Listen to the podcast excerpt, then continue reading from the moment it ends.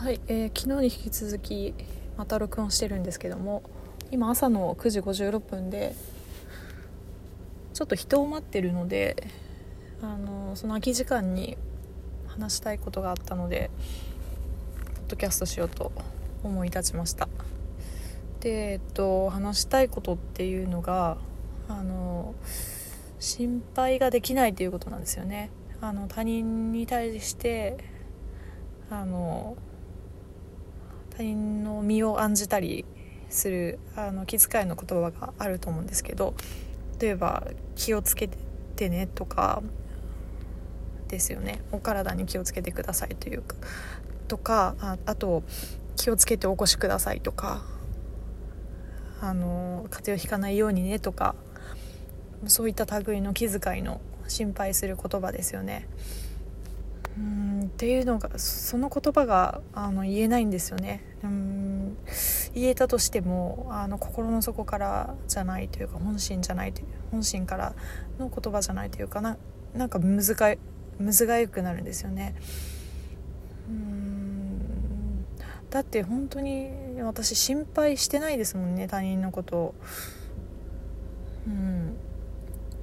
なんかうん。心配する時もあるかもしれないんですけど、まあ、基本は怒ったら怒った時だって思うのでうんその言葉がなんか自分の中で嘘っぽく感じるんですよね。自分は嘘を言いたくないのであの気をつけてねという気持ちになってない状態でその言葉を相手に発したくないんですよね。うん、多分気遣いのない人って思われてるかもしれないですね他の人から。まあ、言うんですけどねたまには。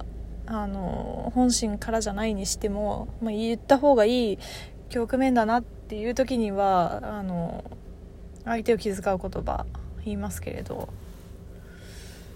なんかそれがちょっと苦しいですよね。そういう言わなきゃいけない社会っていうのが。うん。この前もちょっとこの前というかだいぶ前にもポッドキャストで話したんですけどあの災害が起こった時にあの自分の住んでいるところから離れたところで友人が災害に遭った時に、まあ、そちらは大丈夫？とかそういう気遣いの言葉なかなかあのかけてあげられないですね。全然心配してないので自分の中で、うん、うん、私の気遣いの言葉そんなに意味がないと思ってるんですよね、まあ、相手にとってみればあの自分が気遣われているっていうことであの温かい気持ちになるかもしれないのでその点はあのうん有益っていうかメリットがあるというか意味があると思うんですけれどその言葉に気遣いの言葉に。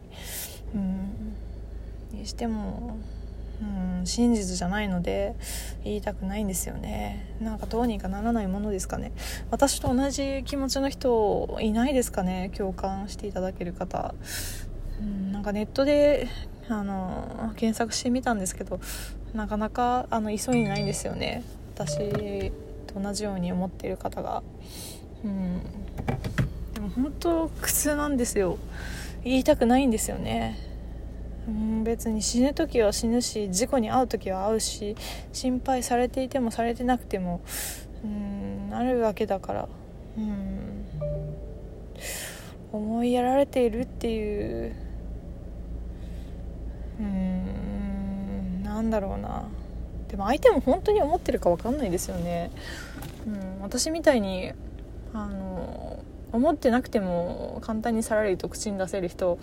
いると思うので、うん、なんかそれを言われたところで本当に本心から思ってるのか分からないんで、うん、なんか正面から受け止めきれないというか手放しで喜べないですよね。うんそうなんですちょっとなんかひねくれていて申し訳ないんですけどでも実際そうじゃないですか。うん。言葉というのも本心と本音と建前があるわけですから。うん。だからうん私は本音だけ言っていきたいんですよね。なんか子供なんですかね考え方が。